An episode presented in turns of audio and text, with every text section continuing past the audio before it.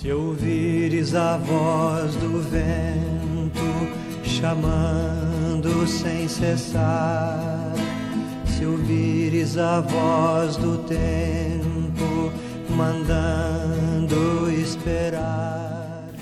5 de agosto Vocação de Isaías Isaías nasceu profeta.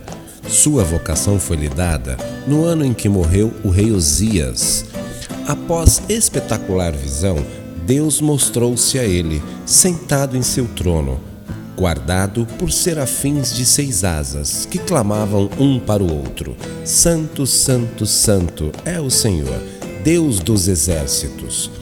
Toda a terra está cheia de sua glória.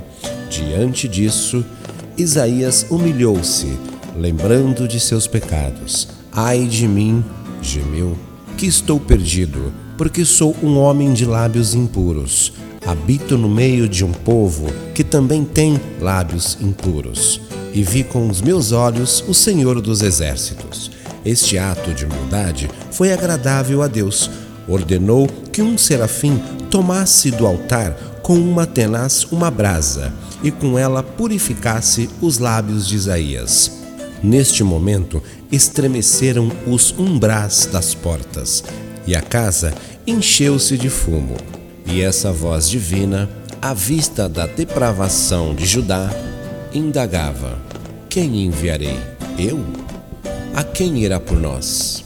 Neste momento, Isaías, cheio de zelo pela glória de Deus, exclamou: A que me tem, Senhor? Envia-me. E se coloca à disposição de Deus. E tornou-se assim o profeta, e dos maiores dentre eles também nós somos chamados a escutar a voz de Deus, que chama, clama e envia. A quem iremos nós? Enviai, Senhor, muitos profetas para proclamar o teu reino. Rezemos a oração econômica de Maria, página 252, livro de orações da família Paulina.